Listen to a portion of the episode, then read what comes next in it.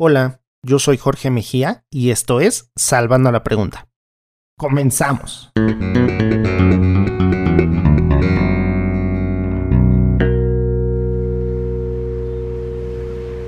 El 77, Centro Cultural Autogestivo, te invita a participar en su convocatoria Local Punto de Venta, que se llevará a cabo en sus instalaciones de Abraham González número 77 en la Colonia Juárez. Se recibirá cualquier objeto artístico que puede ser desde videos, cassettes, LPs, CDs, libros, revistas y artes gráficas, con la única condición de que su valor comercial esté entre los 50 y los mil pesos. Estos objetos permanecerán a la venta permanente en un estante físico del 77. La única condición es que puedas presentarlo en las instalaciones en algún fin de semana durante el periodo de venta de noviembre y diciembre. Para más información, puedes entrar a el77.mx o puedes llamar al 55 55 66 0102. La convocatoria cierra el 30 de octubre, así que apresúrate si quieres ser parte de este gran proyecto. ok, muy bien, ahora sí, aquí vamos. De mañana, de tarde o de noche, sean todos bienvenidos a una nueva edición de Salvando la Pregunta. Quiero agradecer infinitamente a todos ustedes que están dándole play a este archivo de audio nuevamente en cualquier lugar en el que se encuentren el día de hoy.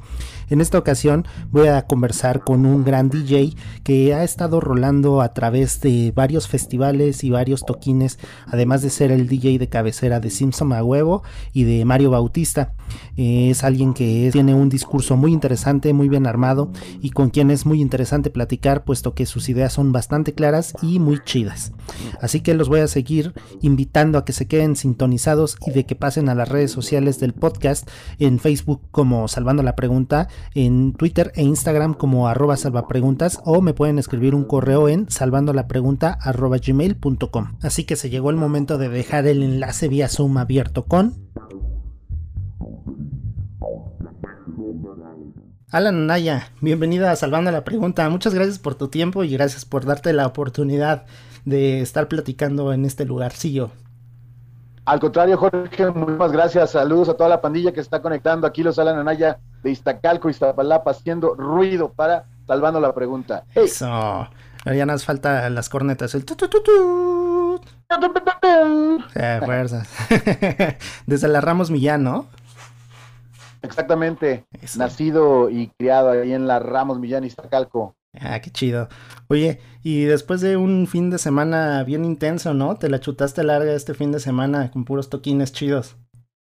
Sí, sí, sí, vamos recuperando. ¿Qué crees que vamos recuperando el, el movimiento de los escenarios, que ya era como lo que más padecimos en esta pandemia? Bueno, todo se transformó en escenario virtual, pero ahora ya volvemos a estar en contacto con la gente, la mayoría de las personas, pues ya bien que mal, eh, tienen su segunda eh, vacuna, al menos desde nuestro público, pues es más joven y pues por eso ya podemos como, como poder sentirnos un poco más, más seguros, pero también los, los lugares están respondiendo como a cierto porcentaje también, no llenan el lugar como... Sí, pero aparte está chingón. Porque, vamos. Sí, porque, o sea, por mucho que hubiera streamings y demás, la neta es que el calor de la gente no se sustituye con nada, ¿no? Puta, no, no, no, de verdad que ah, hizo falta bien cabrón todo este tiempo poder, eh, pues sentir que, que todo lo que estábamos avanzando, todo lo que hemos estado trabajando en casa, lo que andamos produciendo, lo que andamos enseñando, lo que andamos ensayando, pues pudiéramos percibirlo como en el 2019, ¿no? Yo venía de una racha muy buena de tres festivales, cuatro en, eh, en 2019, entre ellos EDC y, y, uno muy importante allá en, Saltillo llamado Mucha Fruta. Saludos a toda la pandilla de Saltillo. Y este, y tómala, nos, nos revolcó, pero el, mar así durísimo con esta oleada. Nos tumbó a todos. Y hasta en el Cervantino estuviste en el 2019, ¿no? Sí, cómo no, acompañando a, puta, 2019 ha sido de los mejores años de mi vida. Madrid con Mario Bautista en el Coca-Cola Music eh, Experience y este, también son, de hecho fuimos de los pocos eh, talentos como de México, ¿no? En ese festival. Y este, y Cervantino con, eh, en un... Con, Alonso Arreola, ¿no? Con Alonso Arreola, es correcto. Y este, y con Sammy también de los Guadalupe. Se hizo ahí un combo bien interesante y este, y pues estuvimos ahí dándole duro en el Cervantino. Una, una onda de rap indígena bien interesante, ¿no? Estuvo, estuvo interesantón eso. Sí, pues están ya eh, volteando, bueno, está como empezando a crecer también la industria, principalmente la de habla como hispana, pero también eh, empiezan a voltear a ver como a los representantes de hip hop de algunas zonas eh, y de algunos grupos indígenas en particular que también están como, como empujando por ahí, ¿no? Entre ellos está Sara Monroy y eh, Juan Sant y ahorita se me olvida mi otro compadre eh, de la zona de Mérida, hasta donde yo tenía. Ahorita se me fue la onda, pero. era de Mérida, también sí, no me acuerdo. Me acuerdo justamente de Sara y del Juan, pero no me acuerdo. Y, y justamente, pues yo soy egresado del laboratorio de Alonso Arreola y de ese lugar de, de bajistas de donde yo provengo, tenemos mucho esa frase de que, que I'm not a bassist, eh, que no soy un bajista, sino como que soy algo más que eso. Y me sonó mucho como con un post que hiciste hace algunos días que, decías justamente, yo no soy un DJ, soy algo más que un DJ, ¿no? Y, y pues yo no sé qué, qué realmente signifique ser algo más, pero para muchos es como quedarse arrinconado nada más en la parte trasera y tomar ese rol y ya, pero la verdad es que puede ser que también a partir de ti todo tú seas el eje y todo lo demás se mueva alrededor de ti, ¿no? O, tú como ves que es Alan Anaya. Sí, claro, este, e, ese juego de, palabras lo agarré de una novela que leí de un escritor mexicano que se llama Pep Casanova mm. y escribe una novela que se llama Yo no soy DJ, porque a él le tocó como este momento en el que empezaban a hacer eh, selectores musicales. Eh, él para mí es como de los hipsters que conocí, pero este güey era realmente, es realmente un chingón. un, gran cerebro creativo que se acopla muy bien como a lo pop, pero también a lo indie, a la electrónica y a, tiene todo ese bagaje de los 80. Yo eh, tuve, tuve, la oportunidad de trabajar para él y este me enseñó mucho de lo que comparto en mis posts y, él siempre jugaba como con, las palabras, entonces él tiene un seudónimo que es Yo no soy DJ y conforme yo fui avanzando, justo en esa época fui descubriendo que lo que a mí más me llamaba era poner música. Y entonces ellos me dieron como las primeras oportunidades y a la fecha trato de traer a juego como su, su rollo de palabras, porque aunque él no se creía DJ, porque esa era como la parte, yo también a veces, o sé que soy DJ, pero no me creo DJ porque no soy el estereotipo del DJ de playerita en cuello en B, como medio David Guetta. Más bien, yo no soy David Guetta, yo soy David Gueto, pues, ah, ¿no? Y, chile, y como también traje al juego desde, que entré al juego, como esta eh, vibra de hacer no solo el tornamesismo o el scratching, sino también tomar el micrófono y que vivieran como en mí diferentes escuelas de lo que implica ser DJ, que también es como medio entre hypear, motivar, este, saludar a la gente, muy herencia del sonidero, pero pues también por el rollo del hip hop, que es muy, muy, muy presente que el DJ tomar el micrófono y sí. como juntar a la gente eh, involucrándola. Creo que eso es lo que me hace más allá de un DJ. Y apenas, apenas, fíjate, después de ocho, me atrevo a decir, después de ocho años así ininterrumpidos en el que estoy con, con una carrera que ya consideraba yo que ya podía decir que era DJ, después de ocho años empiezo a ver a generaciones más jóvenes y a unas no tan jóvenes que ahora sí ya agarran el micrófono y ya empieza cada quien como a tratar de darle este movimiento,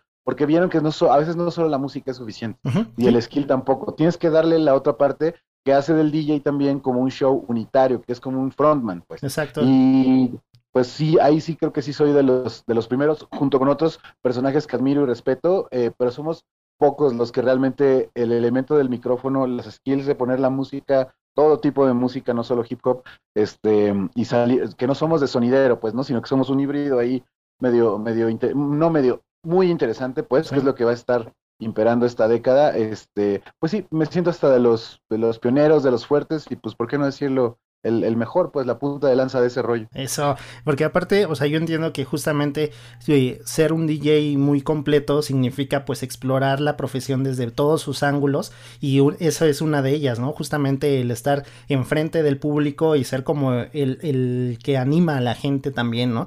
El que va a poner el ambiente ahí encima. Pero pues más allá de eso, también ahora que se convirtió ya en tu profesión y que nació después de que te, te volviste selector musical porque no te gustaba la música que ponían, ¿cómo lo ves ahora que, que ya es tu profesión y que seleccionas la música a partir de eso, ¿no? De que piensas que ahora ya es lo que tú haces y no nada más a partir de tus puros gustos personales. Sí, claro, este, pues eh, me da mucho gusto como el poder poco a poco llegar a un, momento en el que te contrata la gente justo para que hagas ese cagadero, ¿no? Y todavía sigo batallando un poquito con promotores de ciertos estilos que, les llama mucho la atención el producto o la marca. Se les hace, se les hace muy adictiva, se les hace como muy, muy, muy creativa, qué sé yo, siempre he traído como, como ese appeal en, mi trabajo. Muchos dicen que me sé vender muy bien, pero si me preguntas, realmente es que yo no sé vender, no sé de, no sé de ventas, pero como sí vivo lo que, lo que soy y lo que hago, aunque para algunos no está perfectamente eh, moldeado, este, pues por ahí pueden decir que no es a propósito lo que hago, pero todavía batallo un poquito que, que la gente te deje fluir y que no te tengan que estar poniendo como, como en la escuela condiciones o, reglas para el público, cuando al final pues te están contratando para eso. A lo que voy es, en los eventos hay unos eventos como, como eh, fiestas específicas o, o, cierto tipo de eventos sociales, todavía como que es medio raro que digan, no, este, porque si agarras el micrófono, quién sabe qué vas a decir, y no queremos como que incomodes al público. Y le digo, mira, déjame incomodarlo, o sea, justo, déjame incomodarlo, y en ese proceso de, que los voy a incomodar, yo te voy a demostrar que, que, la gente lo va a vibrar más, porque no es un discurso tampoco que, que, pendejeo a la gente, no es un discurso, es un discurso de acercarnos yo con ellos y, ellos conmigo. compas en la fiesta.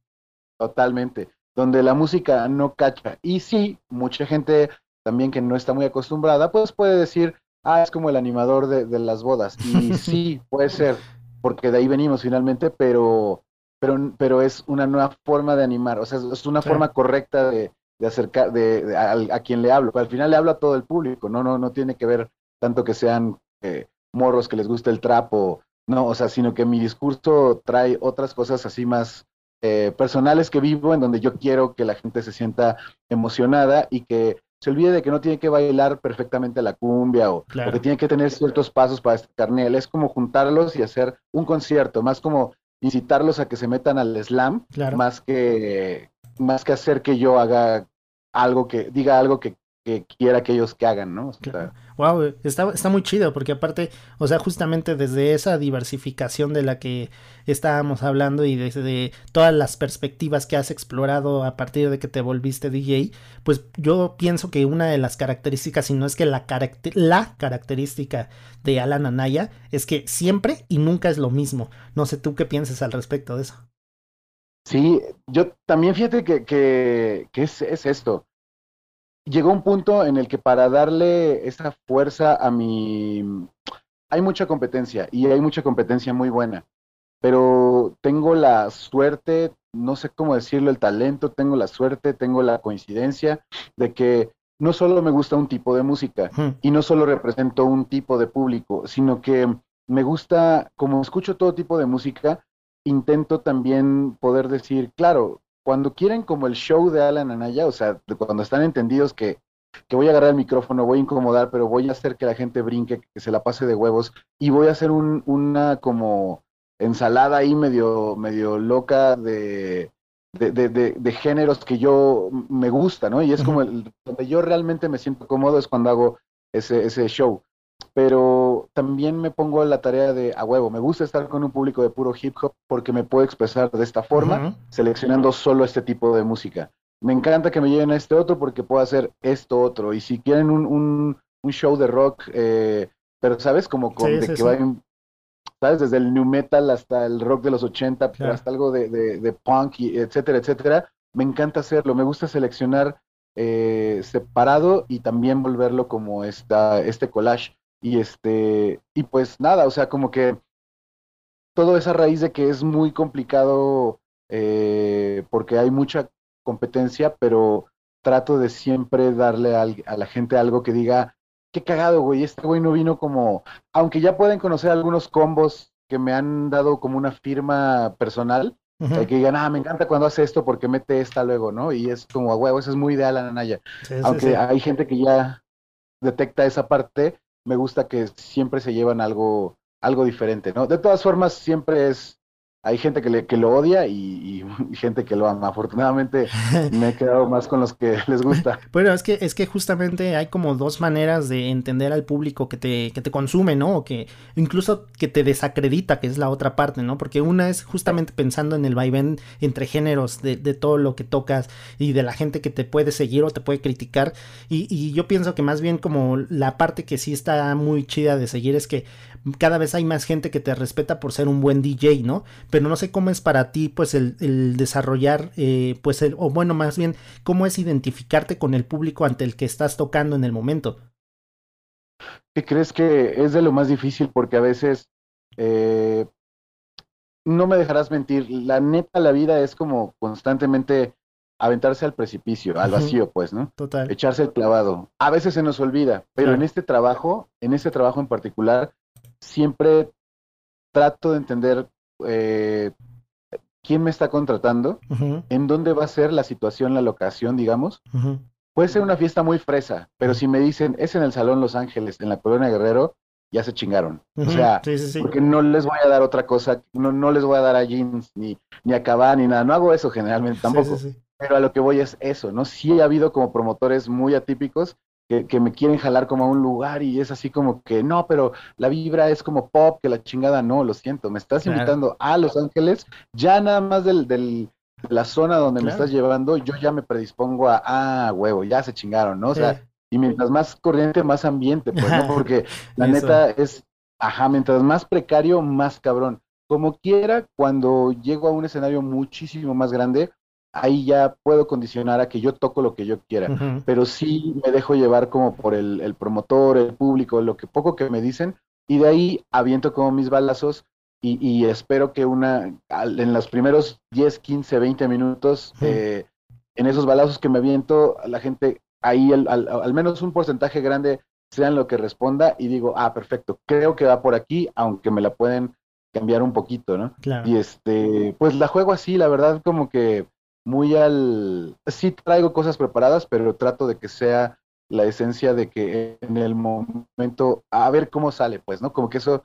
Y afinas conforme va pasando la noche, también esa es la ventaja de, de, de, esto, ¿no? Que no, no te juzgan por la primera canción, tal vez puede pasar como un bloque y entonces tienes el momento perfecto y venga, ¿no? A menos que sea un show donde te van a ver a ti 100%. porque aparte eh, dices, entre más corriente, más ambiente y entre más mugroso, más sabroso, ¿no? Pero justamente ah, sin pensar nada más como en, la parte musical, como que sí sientes que necesitas cambiar algo esencialmente de ti, de tu personaje, cuando estás pensando en que vas a tocar ante un público muy chavito, muy popero, como es el de Mario, o, o que vas a ir como a la onda con, con Simpson, que es muchísimo más, este, pues más de gueto, ¿no? Es muy distinto un público de otro, entonces no sé si esencialmente en tu ser tienes que cambiar algo o simplemente te dejas ir con el flow de la música y a lo que salga. Sí, claro, de hecho, mm, siento que con Mario me demanda un poquito, no, no es cierto, los dos son igual de demandantes en cuestión de público. Con Mario sí tuve que aprender a no, a no decir tantas groserías, por ejemplo. porque el grueso de su público son niñas y son niñas de pues de un rango de 7, 8, 9, 10 a, 15, 16, 17. Entonces son, no es que no entiendan, ¿no? Y no es que no hablen con groserías las morras y todo, pero van también papás, van, es un ambiente familiar muy particular el que se vive en los shows grandes de, de Mario. Y salvo que sea como de antro y así, puede ser como un poquito más como eres, ¿no? Naturalmente. Pero sí, con, con las chicas, con su público más grande, en las ferias y en los eh, eventos más masivos, he aprendido como a, a, quitar como de mi discurso lo que pudiera como ofender. Eh, vaya, por usar la palabra cabrones o, ¿sabes? ese, ese, tipo de, cosas mías. Este, y, aprendí cómo hacer muy, muy eh, más que inclusivo, porque me queda también como ese rollo de, de que te preparas para ser inclusivo en él. O sea, sé que soy inclusivo con todo tipo de público, nada más que en este aprendí como a, mesurar lo, lo, más esencial y poder decir que le captaran como mi, mi, ambiente y que todas se divirtieran conmigo, pero, pero como más es que me, da risa porque conforme pasa el tiempo, pues ya también me siento como, claro, sí le hablo como para que los chicos y las chicas se sientan como, como bien conmigo, este, sí tengo que usar como cierto tipo de frases y no las aviento como lo haría más agresivamente con un público tipo Simpson. Solo, solo eso, ¿eh? Pero la esencia es exactamente la misma. Y a veces siento que cuando hago eso para el público de Mario, abarco un espectro mucho más. La ventaja de los shows de Mario es que de ley, de ley, de ley, hay mil personas. O sea, eso está muy cabrón, pues, ¿no? Como que, como que, pues, esa escuela me, la ha dado eh, los escenarios con Mario. Entonces, es muy chistoso porque digo, a ah, mí qué cagado, güey. Si me atreviera a hacer esto, pero cuando estoy con Simpson o inclusive cuando estoy en los festivales en los que empiezo a tocar o en los eventos masivos donde empiezo a, estar más, y, hiciera esto, ¿qué pasaría? Pues, ¿no? Ahí no, no lo he aplicado, pero, pero bueno, me gusta que en el de Mario sí fue un proceso ahí de, de darle eso, pero no, no me quitó la, lo que soy realmente. Pues. No, porque aparte eres un, un, este, individuo muy divertido, muy irónico, que, que en este quehacer tuyo de, de muchas facetas, eh, también eres un maestro del meme, que te gusta reír a carcajadas, y, y justamente es una de las cosas que, que has desarrollado en, tus, en tu parte de, de las redes sociales, ¿no? Pero eh, se me hace que eres como un puente entre justamente la gente que hace comedia y la gente que hace música. ¿Cuáles son las cosas que a ti te hacen reír? Eh, las cosas que a mí me hacen reír, pues definitivamente lo que está vinculado como a la nostalgia, eh, me gusta mucho, pero realmente tengo un como cariño bien cabrón por la cultura pop mexicana, pero la cultura pop mexicana entendiéndola de que mm, pues lo que ves en el tianguis, como, como cómo somos cuando hay gatherings de cualquier cosa, desde un concierto, el metro, eh, las cosas que nos gusta ver, ¿no? Me gusta mucho como de repente eh, saberme muy fan en su momento. Digo, que me van a cancelar, pero en su momento yo era, pues, obviamente me encantaba puro loco y, ah, ¿sabes? O sea, sí, sí, sí. ¿A quién no? Sí, exacto, es a, lo que voy, ¿no? Como que... Puro loco y, este Héctor Suárez, ¿no? Claro, este... Por, por supuesto. Suárez. Sí, no, no, cabrón. Y, además fui fan como del bro, de Broso, pues, ¿sabes? Cuando tenía como sus talk shows en la noche, este, mm, a mí todo ese cotorreo, a mí me encanta. Y poder platicar con alguien de que eh, estás en una peda o estás en una situación y es, no, porque la seño y sacas como una cura como de los tacos de 5 por 25, ¿no? Y ya, ja, ja, ja, ja, porque todos de que sí lo has hecho, güey, ¿no? Sí, sí, sí, Tacos de 5 por 25 afuera del metro a las 6 de la, de la mañana y es como que te transporta a la situación. Con eso yo he conectado muchísimo. O si estamos en, un, en una situación y, ah, ¿te acuerdas al, al don del camión que te dice esto específicamente, ¿no? Y todo el mundo como que me voltea a ver y es como a la verga, güey, o sea, sí, aquí está. Y, y entonces me gusta mucho jugar con eso, como que esa eh, relación que tenemos los, los, los mexicanos de que no importa el, el, el, estrato ni la configuración en donde te encuentres, este, conectas con ese tipo de cosas, me fascina, pues, ¿no? Pasar por un, puesto, más que me dé risa, ese tipo de cosas me, me estimulan mucho y las les saco la jiribilla en el Twitter o en, en, el Instagram o cuando encuentro memes así o me genero memes así eh, para conectar con ese, eh, esa parte que tenemos aquí en el inconsciente, me, me fascina, porque me he dado cuenta que también eh, gente que no pensarías que conecta con ese estilo de, de pedo popular nuestro, eh, también tiene una, postura y una visión y también hacen sus propios memes y es como, ah, qué cagado, sin rayar en lo white chican ofensivo, ¿no?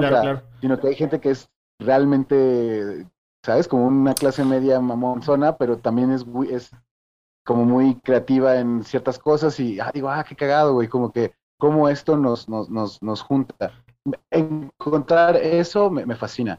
Y ponerme mismo en, ya dejé ahorita, por ejemplo, mucho los memes, te lo dejo a los profesionales, pero últimamente he estado como conectando más con lo que veo y entonces soy muy, eh, me encanta ser parte y ser el protagonista y ser la estrella, pero también soy muy contemplativo. Entonces, si estoy en un contexto en, en, mi colonia o algo curioso que veo en alguna situación o estoy en el, en el metro y y veo algo que me llama la atención, que puede ser generalmente un güey que trae una bocina y se pone a rapear, que está como muy de moda, o el güey que te vende los, los 300 éxitos de eh, Amanda Miguel, etcétera, etcétera. me gusta como darle a él como ese, ese foco y, meterlo a mis redes, ¿no? Porque sé que es algo que, que no es el típico México eh, mariachi o, ¿sabes? Sino que es el México real de nosotros, pues no sé. Y, me gusta creer que al compartir eso pues, se vuelve, em, pues una ventana que quita como el, espectro de lo que puedes creer que es México, pues,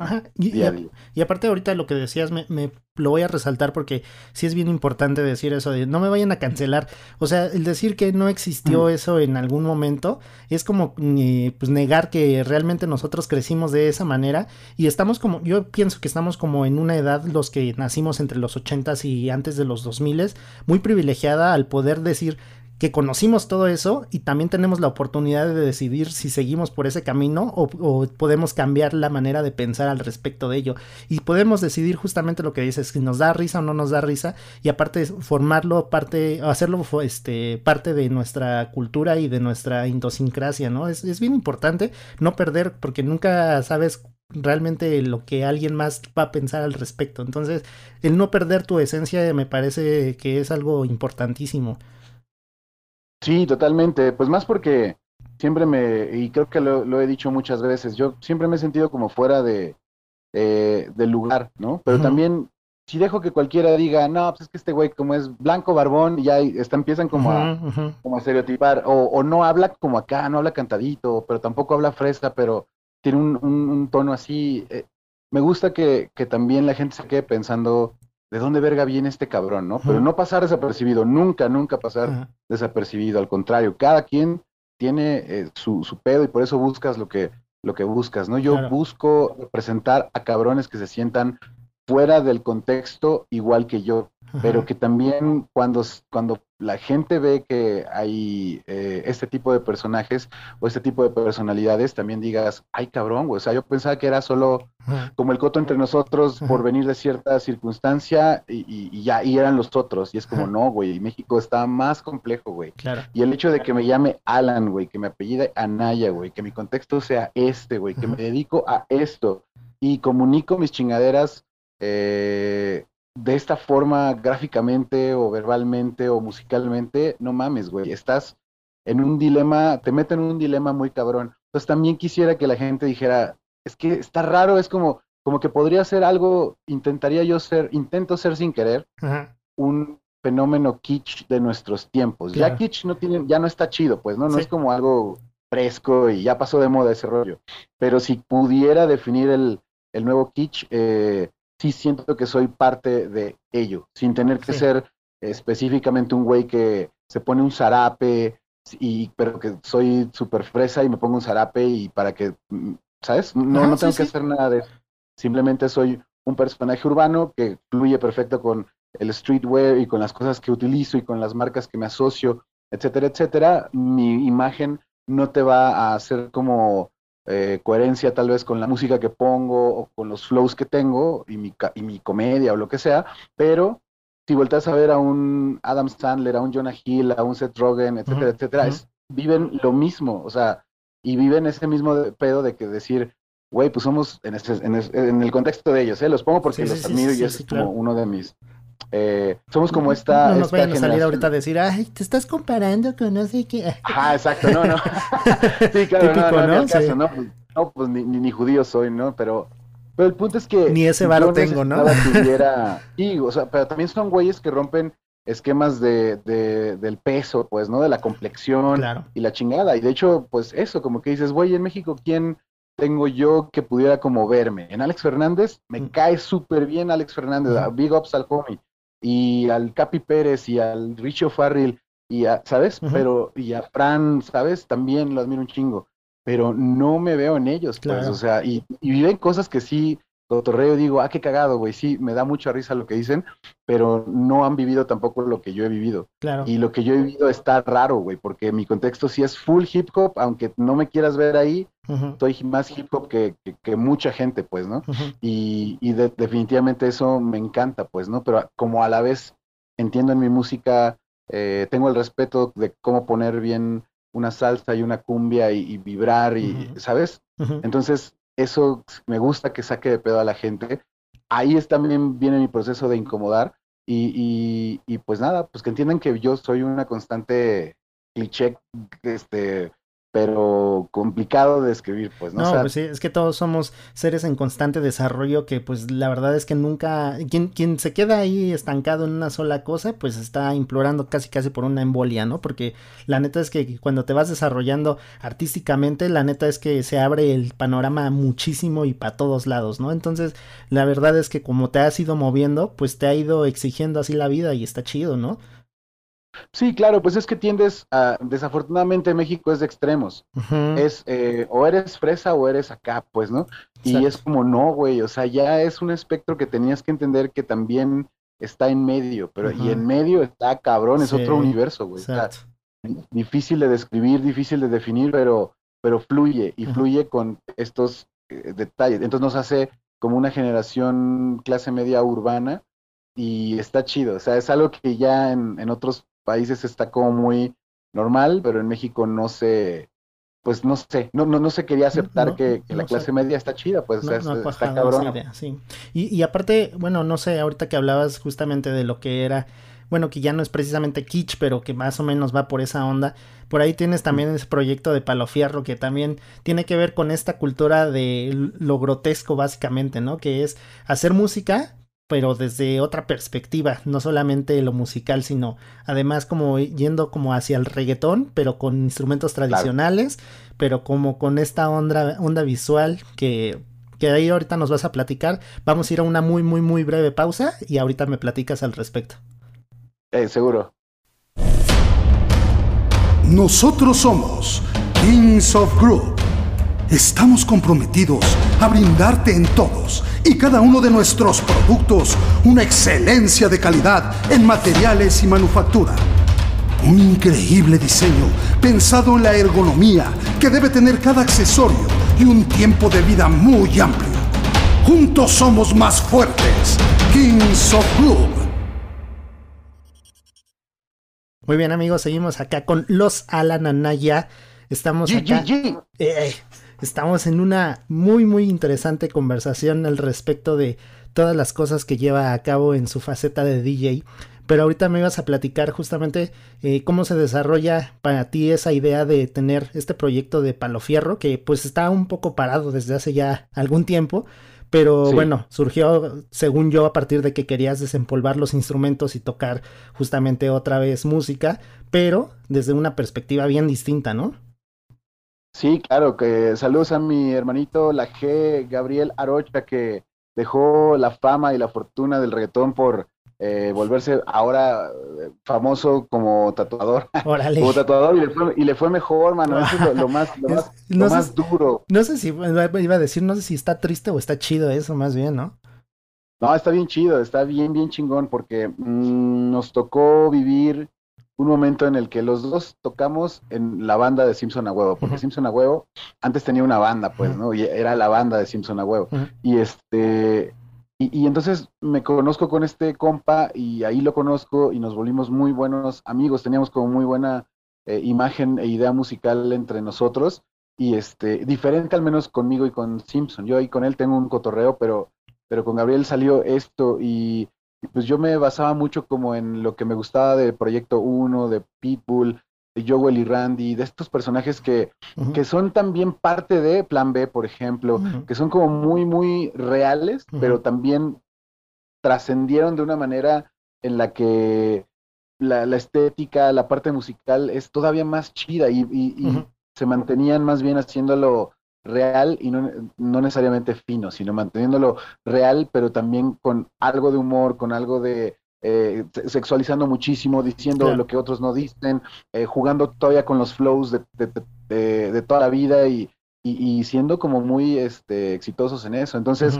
como que también la parte de, de, enmascararnos y darle esa estética de show eh, a, a, la música de México siempre me ha encantado. Antes lo hacía con, eh, en el surf o lo hacía como con mis bandas de punk, eh, etcétera, etcétera. Trataba de ser siempre como performance, pues, ¿no? Creo que eso es algo que, que nos hacía mucho falta en, en, México y poco a poco vamos como abriéndonos a que podemos ser lo que nosotros queramos y, e intercambiarnos y, y disfrazarnos y tratar, y no, no por eso lo hace como adolescentemente, sino que es una vibra de energía que, puede transformar eh, cualquier tipo de música, y lo puede hacer algo diferente, pues, ¿no? No digo que en ese sentido el reggaetón necesitara que nosotros hiciéramos eso para que fuera interesante. Al contrario, yo vi a Piso 21, un día tuve la oportunidad de abrirles un show en Santa Fe, a Piso 21, no tenía ni puta idea de quiénes eran, pero, pero cuando los vi dije, güey, qué verga, que, hacen estas canciones. Sí, que hacen estas rolas eh, que también tuvieron en, su momento de productores a los de Infinity Music, ¿no? Que eran los que le hacían las rolas a Maluma y a J Balvin, etcétera. Y aparte ellos incluían la parte de que uno era guitarrista, el otro era el baterista, el otro tocaba otro instrumento, había otro cantante y tenían un DJ. Y dije, güey, qué verga, o sea, como que sí, eh, no estábamos tan, tan equivocados, nada más también queríamos dotarlo de otros elementos nuestros, más pensados en, el, en la música que nos gusta e incorporarla a un tipo de reggaetón que, que Gabo estaba como queriendo sacar, ¿no? Él, él siendo el, galán del grupo, yo siendo el desmadroso, pues teníamos como esa, no podíamos fallar y no fallamos, pero pues bueno.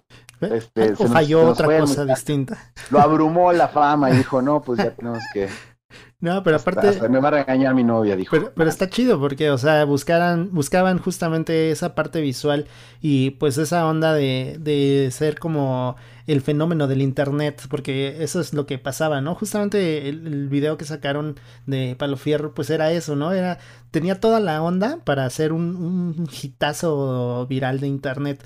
Y la verdad es que esos hitazos eh, virales de internet no son para desestimarlos, porque incluso ahora, volviendo a lo del tema del DJ, pues tú usas incluso muchos beats que vas sacando justamente de esos, eh, de esos momentos virales que ha dado el internet a lo largo de los años, ¿no?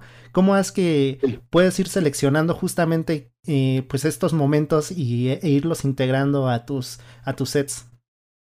Sí, claro, este, pues entrada me gusta mucho como eh, ir coleccionando pues las cacofonías, ¿no? Este, de de lo que vibramos y que se sepa que no tiene que acompañar una cumbia a la niña del fierro viejo para que se cree el contexto completo, sino que se lo puedes poner a un boom bap perfectamente, la voz de la niña del fierro viejo, pero, pero también me pasa que pues las pendejadas que a mí me dan risa te van muy vinculadas con alguien que dice, eh, como el Ferras, como la Canaca, como, ¿sabes? Por, decirte de dónde empezó como mi afición por, por todo este tipo de, audios que luego clavo, ¿no? Pero pero conforme va avanzando el tiempo, voy descubriendo tanto youtuber que dice frases que me quedan como, como grabadas y digo, güey, yo sé que esto lo está vibrando también alguien más y sé que si lo, lo incorporo en la música se vuelve un diseño eh, auditivo, que también es parte de lo que, lo que le trato de proponer a la gente en mis shows. Y entonces es eso, como aumentarle la complejidad al, al, al show,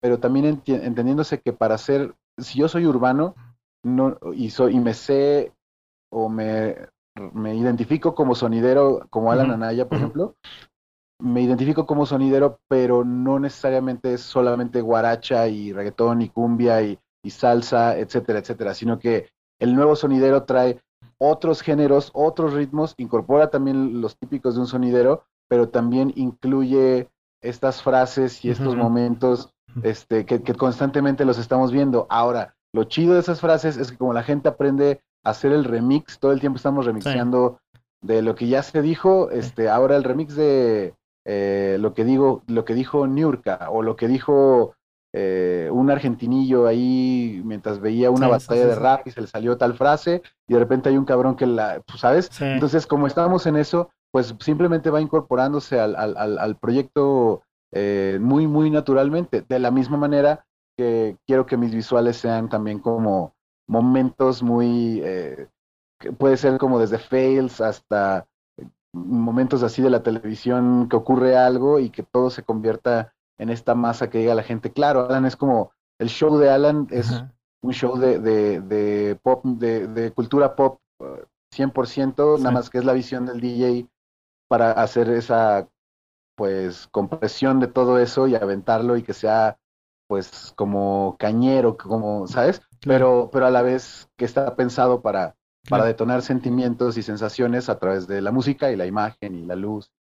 Ahí va, ahí va, el, proyecto en ese sentido. Ahorita que lo dices así, como que parece que todo ya está como muy planeado siempre, pero la neta es que, pues en un set, la neta nunca puede ser siempre igual y todo ocurrir de la misma manera, ¿no? ¿Hasta qué punto siempre está presente la improvisación y hasta qué punto ya llevas algo preparado que va a sonar sí o sí?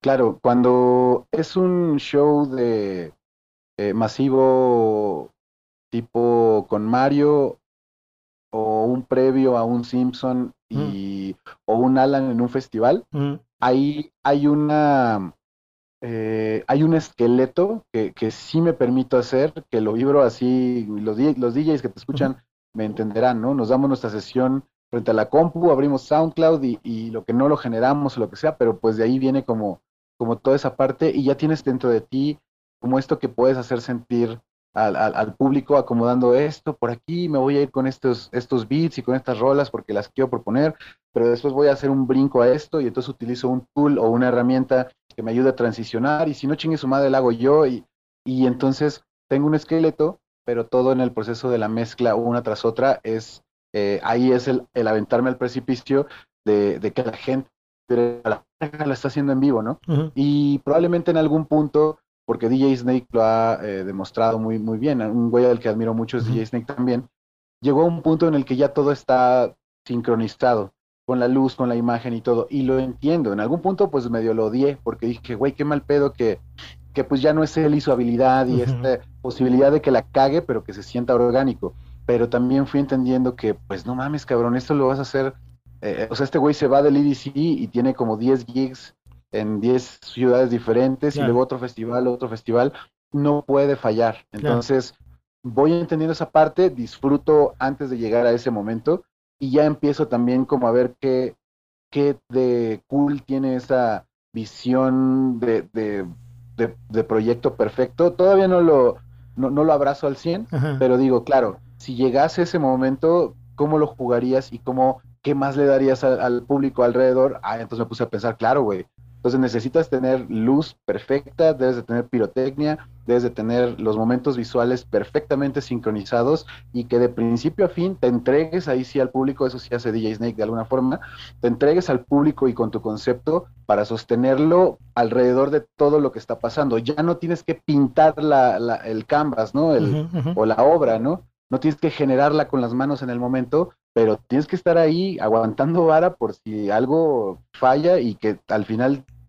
la gente entienda lo que tú quisiste dar a entender para justificar que ya no estás este, pintando o amoldeando la obra eh, eh, en vivo, pues, ¿no? Entonces, llegaremos a eso, pero, pero pues hasta ahorita me gusta también como, porque vengo del freestyle, o sea, vengo del freestyle y vengo del, del tornamesismo y demás, entonces, pues, pues tiene que haber scratches en vivo, no puedo truquear esa parte. Ahí sí, pues DJ Snake nos la pela, pues, ¿no? Porque él ya no opta por, por, por, por, aportar esa parte musical, porque capaz que ni la sabe hacer. Y sí, el güey sabe manipular las dos tornas, y lo he visto dos, tres medias scratches, pero llega un punto en el que no, no es ni siquiera su flow. Lo puede hacer chido, pero, pero no es A-Track, no es Mixmaster Mike, que también construyen música a partir del scratch. Y entonces dije, perfecto, güey, o sea, donde yo no soy DJ Snake, es donde más soy Alan Anaya y digo esta escuela y a huevo tengo que generar algo musicalmente porque yo sí puedo. O sea, no, ahí sí no soy Disney, pero soy este Alan que, que da esta sorpresa. Pues, sí, o sea, lo, que dices es justamente que lo que no te da un set armado te lo puede dar el juego del tornamesismo y el scratch, ¿no? Que ese sí lo puedes ir jugando a lo largo de todo el set y eso sí nadie te lo va a quitar nunca, ¿no? Porque la neta es que eso es lo que le va dando justamente, o con lo que imprime justamente la autenticidad de cada show. Sí, claro, yo creo que la parte más autoral, por ahí de repente colegas un poco desviados este, o confundidos, ¿no? Que nunca en el fondo han, tratado de ser 100% DJs, siempre todo el mundo quiere ser modelo, cantante, actriz, actor, este, DJ y fotógrafo y mezcalero y, eh, y, hacen cerveza artesana, ¿sabes?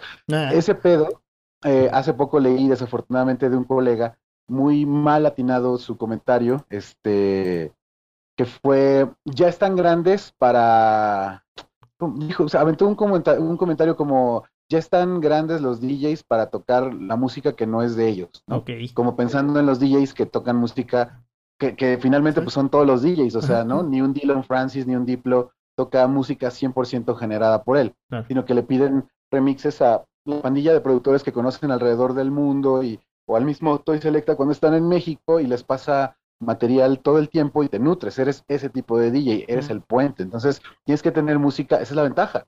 Puedes hacer un set de autor con música que no es tuya, pero ahí es ahí sí es de cada quien, o sea, yo me podía hacer muy pendejo y que la música no fuera mía y además no hacerlo live y, o ser un cabrón que agarra la música de los demás que ni siquiera ellos saben mezclar chido y yo la mezclo chido. Y hago estos puentes también en donde también incorporo mi craft eh, con el scratching y eh, el juggle y lo que sea, este, para que sea de autor. Entonces, pues eso es lo malo, o sea, como que este, escucho ese tipo de, comentarios y pues la verdad digo, pues, o leo ese tipo de comentarios y digo, güey, qué cagado, o sea, no, como que en el fondo todavía no, no se entiende cuál es el, el, el, propósito, pero yo me aferro a él y, y, y, finalmente este, se vale echar mano de todo lo que tienes a tu alrededor. De eso, esa es la magia del DJ, pues también. Y hace rato hablábamos de que pues ya estás regresando justamente a los escenarios y que el calor de la gente no te lo da ninguna otra cosa ni nada. Entonces, a diferencia y en contraparte de eso, ¿qué pensarías que es lo que ofrece todavía un DJ estando presencialmente en un lugar que fácilmente podría sustituirlo a algo que ya está grabado y simplemente dejarlo correr? Eh, pues yo pienso que la calidad de la curaduría y justo yo ahí sí pienso que no puedes eh, evadir el incorporar algo que, que, generes en ese momento. O sea, no necesariamente todos tienen que hacer tornamesismo, pero va esta década y se chingan, ¿no? O sea, ya no es de una cuestión de unos cuantos. Esta década con la forma en que se ha vuelto estándar el que los controladores traigan los mismos elementos y demás. Hablo de botones y pads para hacer cue points y loops o elementos sonoros, etcétera, etcétera. Las nuevas generaciones van a estar más entendidas en ese pedo. México se da un poquito como el lujo de estar siempre, a veces se da el lujo, ojo, no es una cuestión de, de, de de educación y toda esta chingadera que le echamos la culpa a todo, a, todo alrededor de nosotros tiene la culpa menos nosotros. México se ha dado el lujo de decir, no, chingue su madre, yo nada más empato y pongo rolas chingonas, ¿no? Un DJ de techno y hasta DJs de hip hop, pues, ¿no? yo nada más esto y ya, y me tienen que mamar. ¿Por qué? Pues porque mis fotos están chingonas, porque mi comunicación está muy verga, entonces mi set es nada más de eso. Y es como, no, güey.